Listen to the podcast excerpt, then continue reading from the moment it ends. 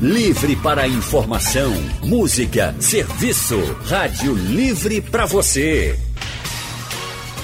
O consultório do Rádio Livre. Faça a sua consulta pelo telefone 3421 3148.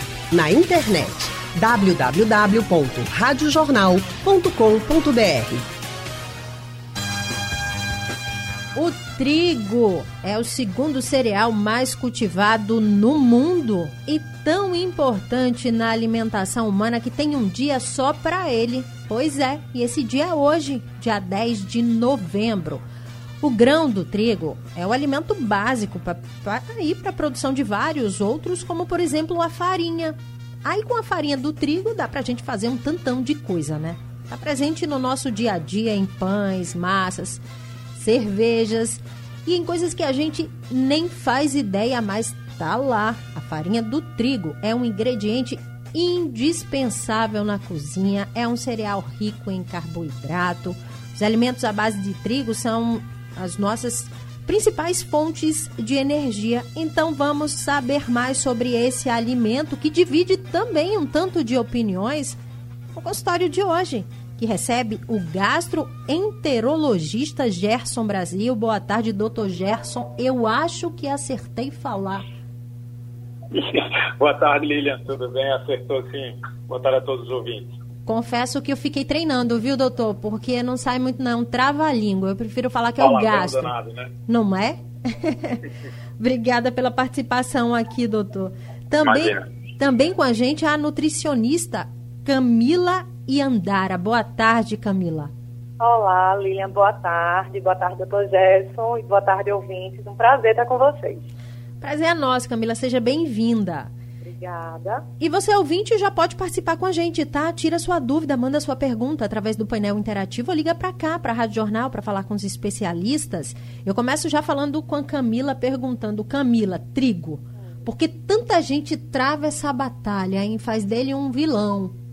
Então, é um questionamento assim bastante pertinente, né? Estamos numa era em que as pessoas se preocupam muito com a qualidade da alimentação, o que é incrível, é maravilhoso. Provavelmente se deve, né, à, à atuação, né, do profissional nutricionista. E a qualidade da alimentação ela está atrelada ao o que a gente escolhe, né, para consumir. O trigo ele vai estar tá é inserido nesse contexto de alimentos que são vistos como mais calóricos. Né? É um carboidrato, ele fornece energia, ele inicialmente não teria é, a indicação de é, ser excluído da alimentação da maioria da população, a menos que seja, sim, identificado uma patologia, aí eu acho que provavelmente a gente vai entrar é, mais para frente da conversa na questão da doença celíaca, ou em algumas situações de desconforto gástrico. Então, existem pessoas que, ao consumir alimentos é, que têm o trigo né, como sua base na preparação, uhum. então a gente está falando de pães, de bolos, bolachas, essas pessoas elas referem um desconforto, algum mal-estar, sintomas que podem ser assim pouco específicos. Então eles não seriam suficientes para dar um diagnóstico, vamos dizer assim, o doutor Gerson vai falar muito melhor do que eu, mas que não seriam suficientes para dar um diagnóstico, mas que sim podem ser é, é, é, o alimento, né, os alimentos que são ricos em trigo, ele teria sim um potencial fermentativo, de formar gases, de causar mal-estar. Então, eu acho que a, a, própria divulgação dessa qualidade de alimentação, de diminuir esses episódios, né, esses quadros de mal-estar, eles vão fazendo com que a população se conscientize, algumas vezes equivocadamente, porque não é é, a opinião de um profissional é através da internet, é através da dieta de um conhecido e acaba aderindo essa dieta de exclusão. Então é muito importante que exista uma, uma real necessidade, vamos dizer assim, para que aquela pessoa ela exclua os alimentos ricos em trigo. Então para isso é importante uma conversa com um profissional, um esclarecimento mais, mais direcionado. Perfeito, Camila. Eu já pego o gancho e passo para o doutor Gerson. Doutor Gerson, então, o que, que a ingestão do trigo ela, ela pode trazer de problemas né, para o nosso intestino, para a parte. É... Perfeito. É, Lilia, eu acho que a gente precisa começar esse nosso debate, esse nosso consultório de hoje, é, separando exatamente sobre o que é que a gente está falando, né? Para evitar demonizar né, criar um estigma, uma chaga em um elemento da, da nutrição muito comum de forma desnecessária. Eu, eu preciso dizer que eu respeito, obviamente, as opiniões divergentes da minha, mas eu caminho bem parecido com o da colega nutricionista. Eu não sou muito afeito a, a um, aquelas decisões em que você ou tira o trigo totalmente da sua dieta ou você come. Eu acho que existe meio termo e a gente precisa saber sobre o que é que a gente está falando. Então, quando a gente fala de repercussão é, em termos de doença né, ou de, de algum problema na nossa saúde para o trigo, a gente precisa separar três entidades diferentes. A primeira delas, é, talvez seja a mais conhecida, é a doença celíaca. A doença celíaca é uma doença de cunho imune adaptativo, ah, quando o organismo, ao entrar em contato com o glúten, ele produz ah, alguns, alguns anticorpos que lesam a mucosa do intestino e geram uma série de desdobramentos que a gente pode discorrer ao longo do consultório. Isso é uma doença bem estabelecida, que tem critérios diagnósticos estabelecidos, que requerem a dosagem desses anticorpos, requerem biópsias da, da, do duodeno, que é a parte do intestino fino e intestino delgado, e ah, precisa ter um diagnóstico firmado por um profissional que saiba e tenha experiência em tratar essa doença. Tirando a doença celíaca, a gente tem duas outras possibilidades que caminham juntos, digamos assim. Uhum. Uma seria a sensibilidade ao glúten e a outra a alergia ao glúten, mas não a alergia que desencadeia uma resposta imune adaptativa, mas uma resposta imune do tipo alérgica. Como a gente entra em contato, por exemplo, com poeira, que tem rinite alérgica, mais ou menos o mesmo tipo de mecanismo. Nessas duas condições, uh, os, esses autoanticorpos que eu falei, esses anticorpos que eu falei são negativos e as biópsias são normais. O que faz a gente suspeitar dessa possibilidade, além da ausência desses dois elementos, é o fato do paciente desencadear sintomas quando ingere alimento rico em glúten. E esses sintomas, com muita frequência, são distensão abdominal, dor, desconforto abdominal após a alimentação, diarreia, flatulência, eruptação, que é o arroto, né? Então, quando esses sintomas surgem, o médico pode suspeitar desta possibilidade. Nessas duas condições, não há de se falar em risco à saúde do paciente em não retirar o glúten da dieta, diferentemente da doença celíaca, que pode levar a danos importantes da, do intestino. Mas é importante fazer a remoção do glúten ah, porque o, o paciente vai desfrutar de sintomas desagradáveis. O problema é a gente separar quando esses sintomas são decorrentes de uma sensibilidade ou de uma alergia ao glúten que não seja doença celíaca, de outras intolerâncias alimentares muito frequentes, como intolerância à lactose, intolerância à frutose, etc. Então, essa diferenciação é crucial para evitar ah, essa. Está na moda, né? As pessoas quererem retirar o glúten da dieta, porque uhum. o glúten é pró-inflamatório. Eu discordo completamente dessa remoção sistemática de glúten da dieta, porque os alimentos que são ricos em glúten são ricos em outras coisas também, e são importantes. Óbvio que eu não estou advogando aqui que ninguém coma pão o dia inteiro, dez vezes por dia, não é isso. Mas não precisa ser retirado sistematicamente. Perfeito, doutor Gerson. Dia 10 de novembro, dia do trigo, e é sobre esse cereal que a gente está falando aqui no consultório do Rádio Livre. O dia é todo dele e a gente está para tirar dúvidas, informar mais né, sobre esse cereal que é, um, que é o mais cultivado, segundo mais cultivado no mundo. É tão importante aí na alimentação, mas está gerando uma série de dúvidas quanto à ingestão ou não, o que ele pode causar ou não para a saúde. No consultório de hoje a gente recebe a nutricionista Camila Yandara, também com a gente o gastro, o doutor Gerson Brasil. Camila, no primeiro momento a gente falou em relação ao glúten também, né? Por que, que ele tem sido um grande vilão, assim como é, a gente falou do trigo, e todo mundo está tentando se afastar do glúten? Qual o momento certo para você cortar ele da sua dieta?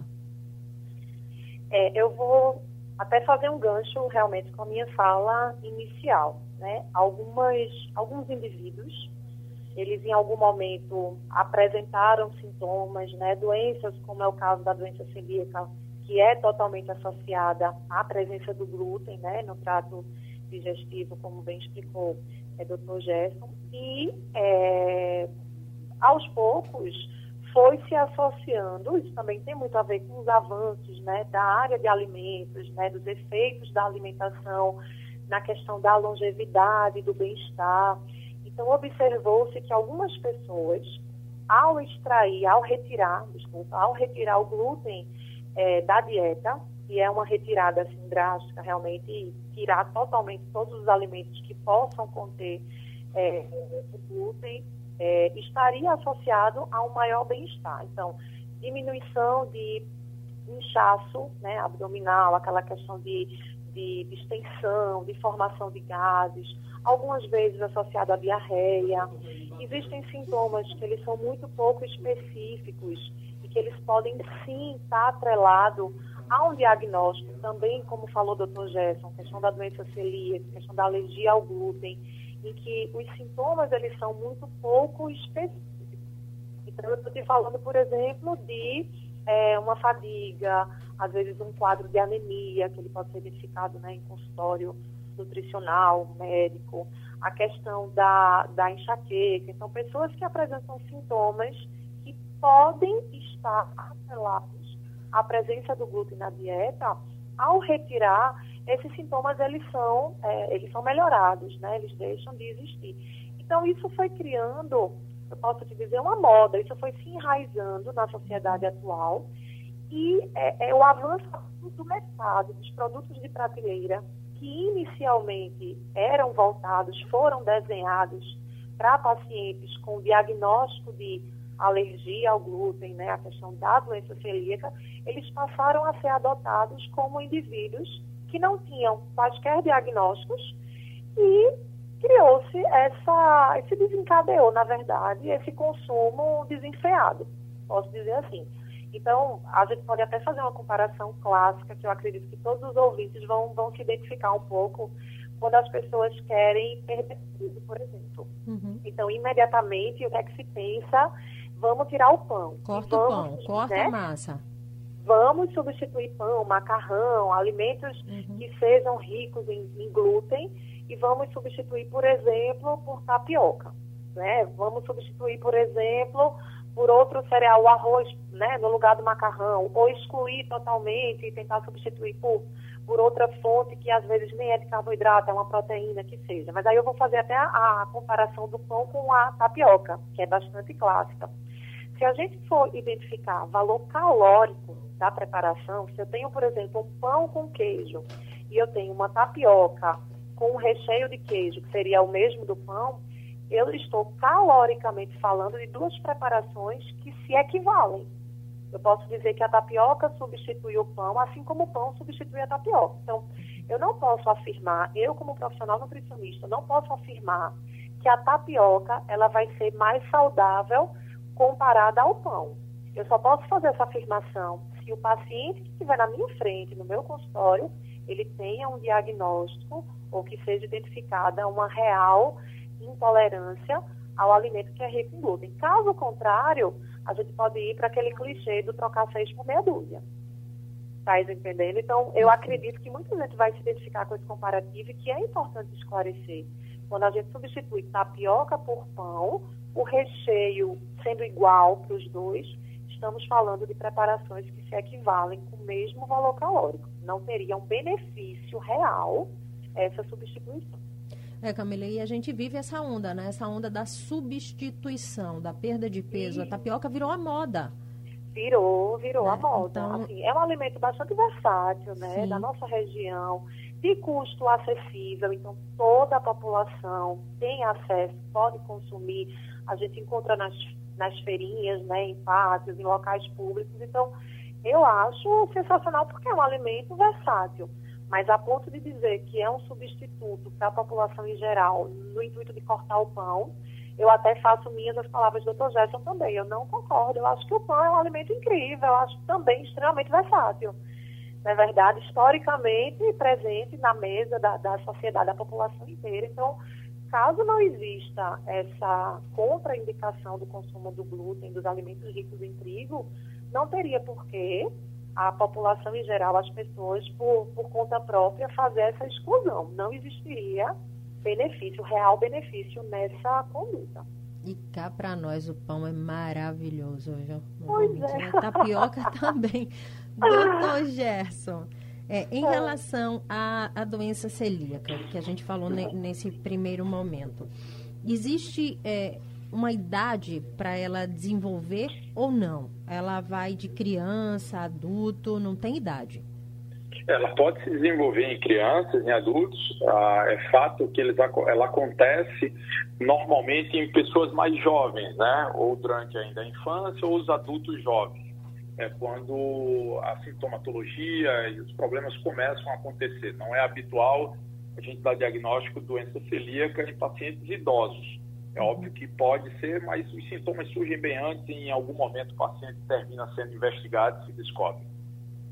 Então, qual é o momento que o paciente ele precisa procurar um médico a partir do momento que ele começa a ingerir e não e o, o, o alimento e o corpo começa a rejeitar, começa a dar sinais que, de que aquela ingestão não está muito legal?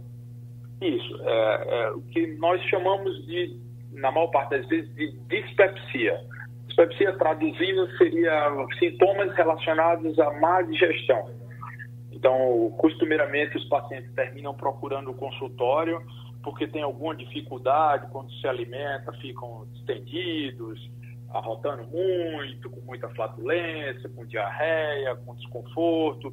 E aí, quando todos esses sintomas surgem, o paciente tende a procurar assistência, né? Seja de um clínico, de um gastroenterologista. E aí, diante desse quadro, o, cabe ao médico destrinchar quais as possibilidades quais delas se adequam àquele paciente.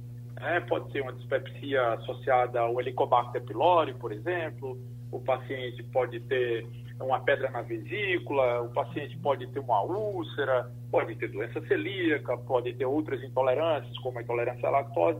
Então, essa diferenciação é crucial para a gente não colocar tudo como sendo a mesma coisa, que pode ter prejuízos para o paciente. Veja, é, é, importante a gente dizer que a, a, boa medicina ela é respaldada por evidência científica robusta.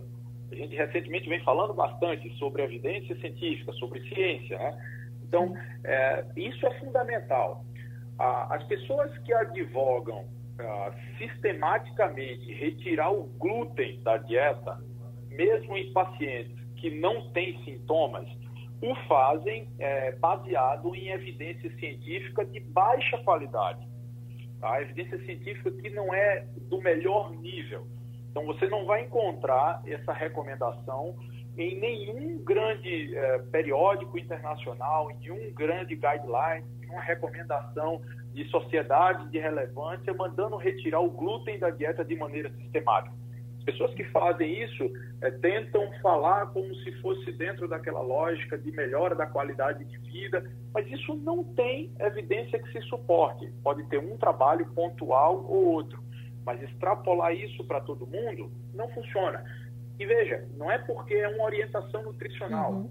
Eu posso aqui citar, por exemplo, você escuta falar que a ingesta, a Camila, sem dúvida nenhuma, pode me corrigir se eu estiver errado, ingesta de carnes vermelhas, embutidos, processados, sal em excesso, a obesidade. Tudo isso deve ser combatido porque a gente tem evidência científica suficiente que aumenta a chance de câncer. Por exemplo, aumenta a chance de câncer de intestino. Só um exemplo para citar. Para isso, nós temos evidência uhum. científica suficiente para recomendar que as pessoas ingiram menos carne vermelha. Não é que deixem de comer, que balanceiem sua dieta, frutas, legumes, etc.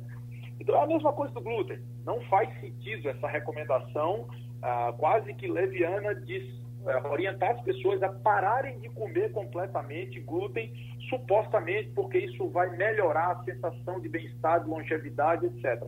Infelizmente, ah, não há evidência que suporte isso, então o paciente tem que ser diagnosticado com uma dessas condições que eu falei logo no primeiro bloco, e aí sim, diagnosticado, remover o alimento da dieta e observar se houve a resposta adequada.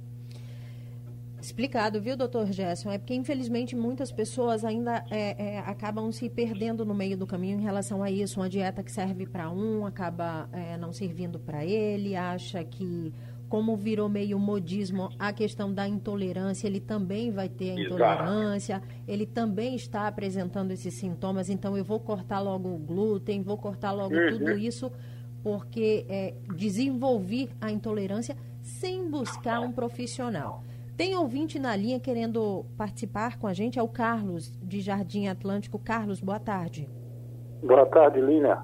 Boa tarde, doutor Jéssica, doutora Priscila, né? Se não me engano. Camila. Camila, doutora Camila, boa Olá, tarde. Desculpa. Boa tarde, tudo bom, tarde. Carlos? É, tudo bem. É, a minha pergunta é o seguinte. Veja, eu desde da infância, que a gente sabe disso, né? Eu fui desse menino que a, a minha mãe pedia, vai comprar pão na padaria. E às vezes eu comia um no meio do caminho o pão francês, né?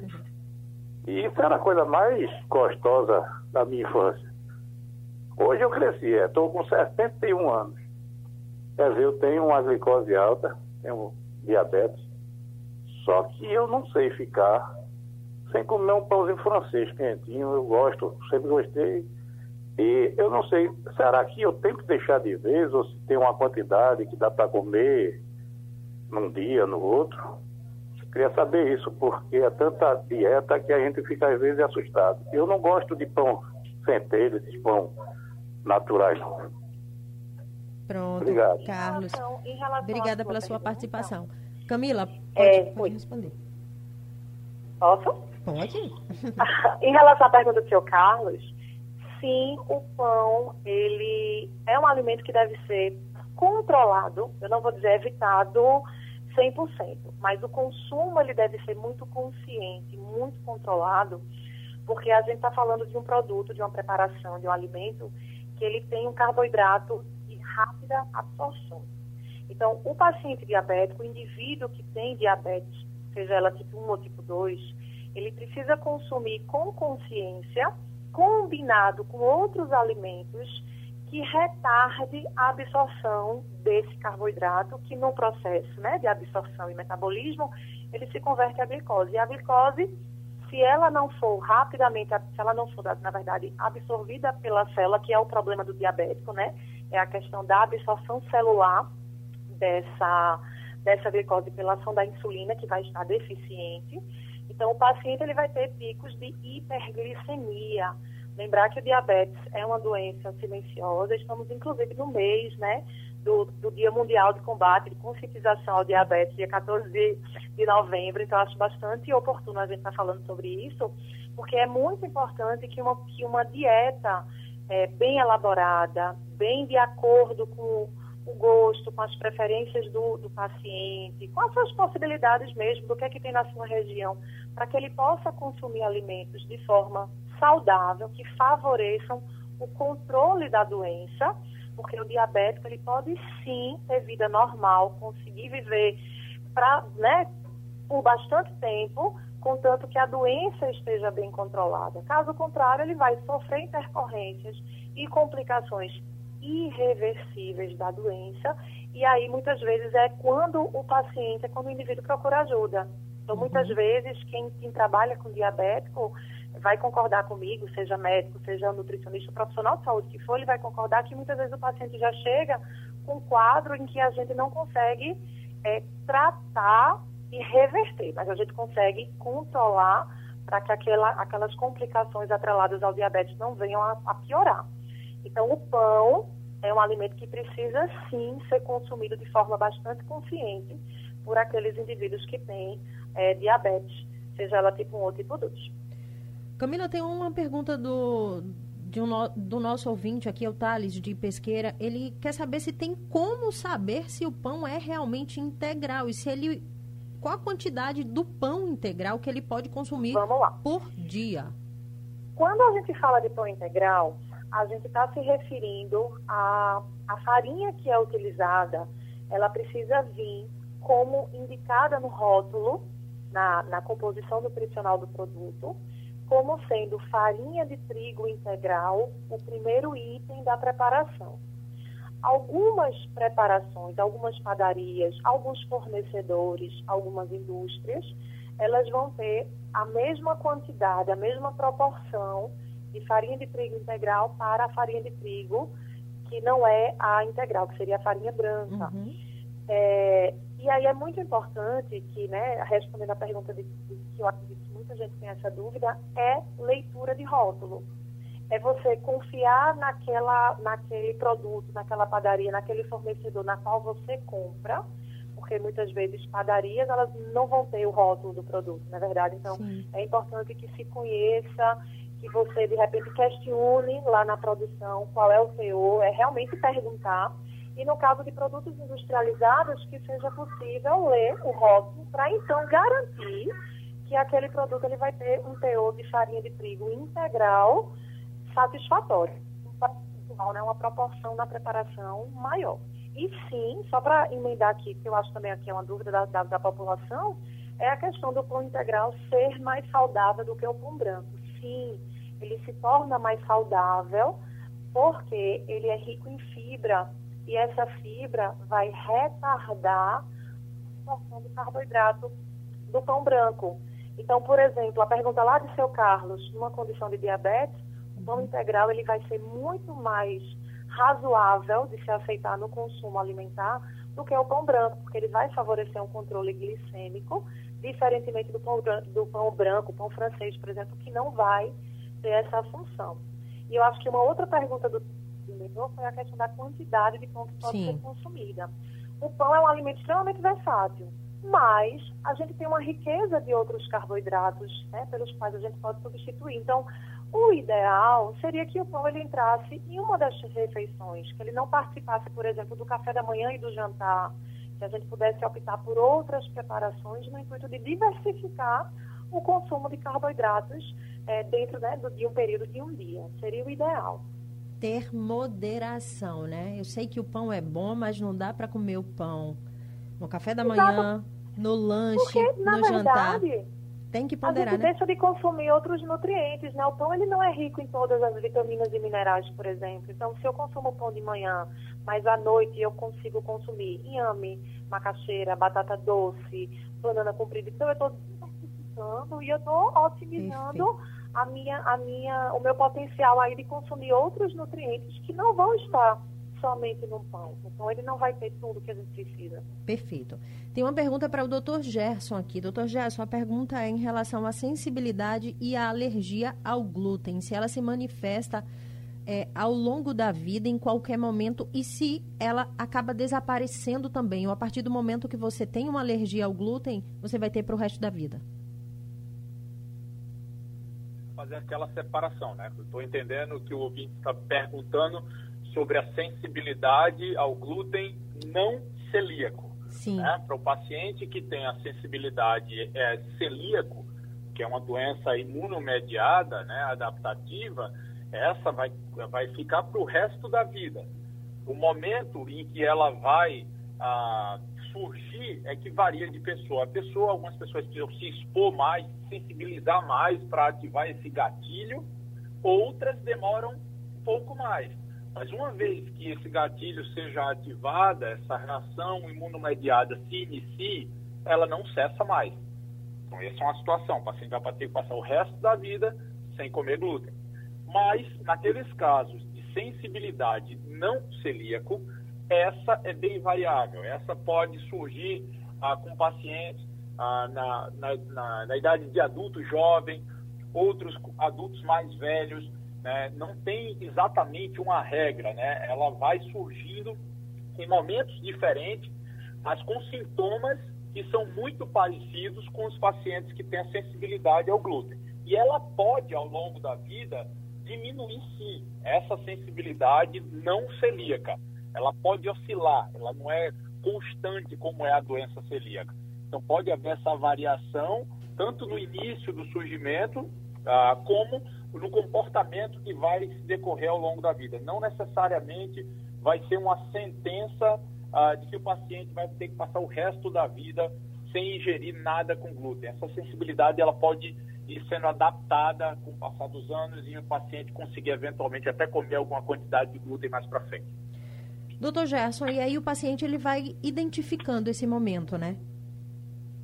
É, o paciente ele não tem como separar essas entidades que eu já mencionei aqui por mais de uma vez, né? Sim. Isso cabe ao, ao médico, ao gastroenterologista ou ao clínico do paciente separar o que é sensibilidade ao glúten celíaca e o que é sensibilidade ao glúten não celíaco.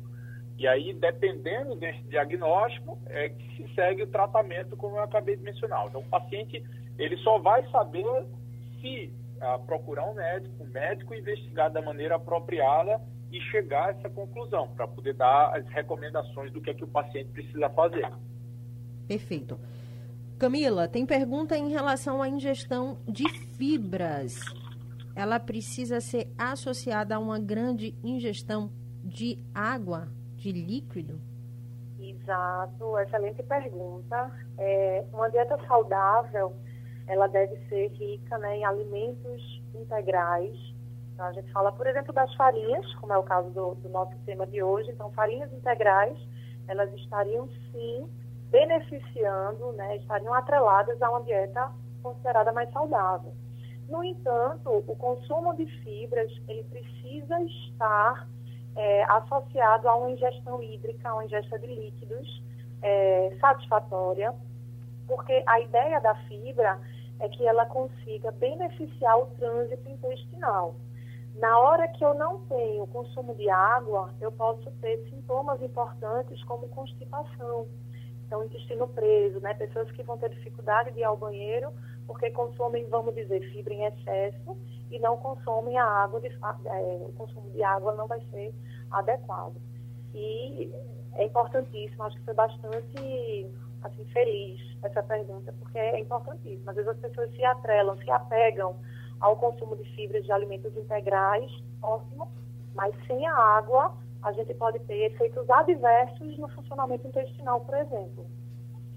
Chegou outra pergunta aqui em relação aos alimentos que não têm glúten, se eles são os mais saudáveis e mais indicados. O Dr. Gerson ele acabou falando um pouco sobre isso também.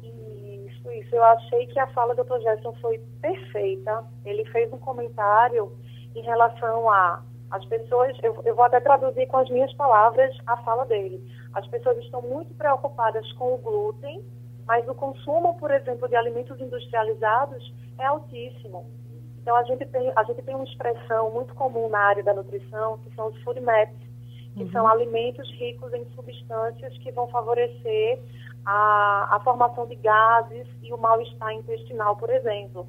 Então, isso é um advento, é ótimo. Muitos estudos estão voltados né, para o consumo de alimentos que envolvem, por exemplo, o trigo, que envolvem polióis, mas as pessoas esquecem, e aí é importante a orientação do profissional nutricionista, para que as pessoas entendam que não adianta excluir o glúten, que foi mais ou menos essa fala de Dr. Jeff, e de repente se é, é, descontrolarem, vamos dizer assim, ou consumir de forma muito excessiva alimentos industrializados.